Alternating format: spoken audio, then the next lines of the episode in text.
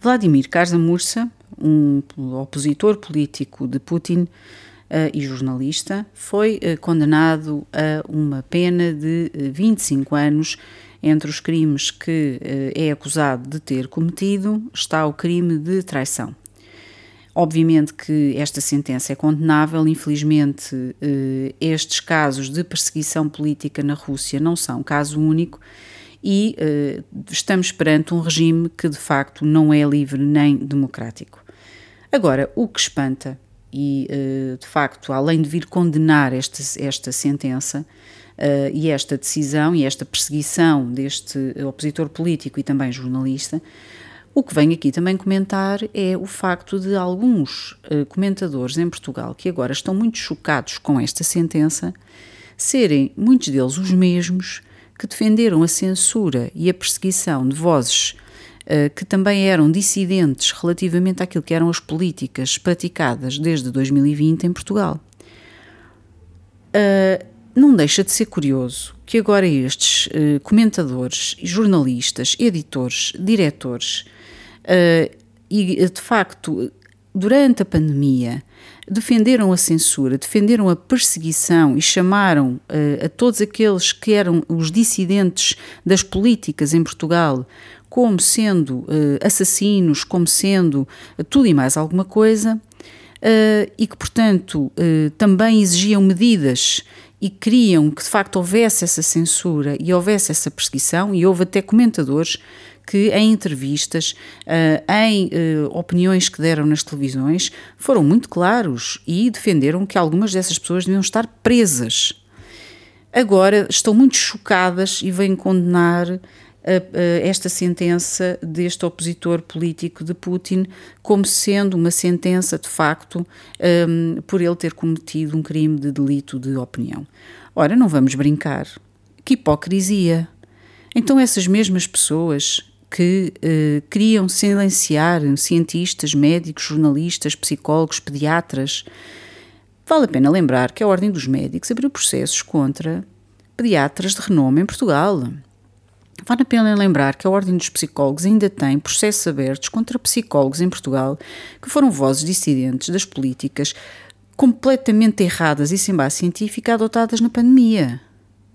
Vale a pena lembrar que nós temos eh, em Portugal muitos diretores de jornais, jornalistas, editores e a mais variada panóplia de comentadores que eh, defenderam eh, a perseguição, incentivaram ao ódio uh, relativamente àqueles que foram dissidentes das políticas. E não estamos a falar nem de pessoas que negavam o vírus, nem de pessoas que são anti-vacinas, nem de pessoas que são isto, aquilo, aquilo outro, aqueles nomes feios como chalupas e outros que andaram a chamar. Estamos a falar de pessoas sérias, estamos a falar de pessoas que sabiam do que é que estavam a falar e que defendiam medidas baseadas na evidência e que defendiam também uh, uma uh, estratégia de gestão da crise e da pandemia que fosse assente naquilo que era era o científico.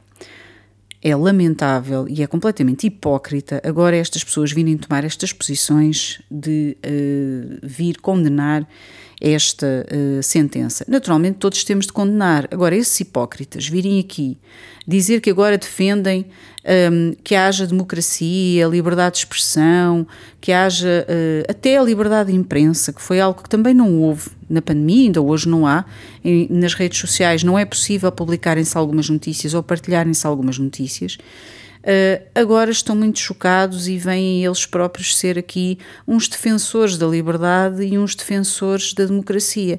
Não vamos brincar. O que aconteceu na pandemia foi muito grave vão dizer: ah, mas não é comparável, estamos a falar de alguém que foi efetivamente condenado a uma pena de 25 anos. Olha, eu lamento, mas se algumas das pessoas que eu vi a dar entrevistas e a fazer comentários que chamaram de assassinos a pessoas como eu, que apenas questionaram as medidas e alertaram para o facto das medidas não serem baseadas na evidência científica, estarem a causar danos na saúde pública e estarem a provocar mortes.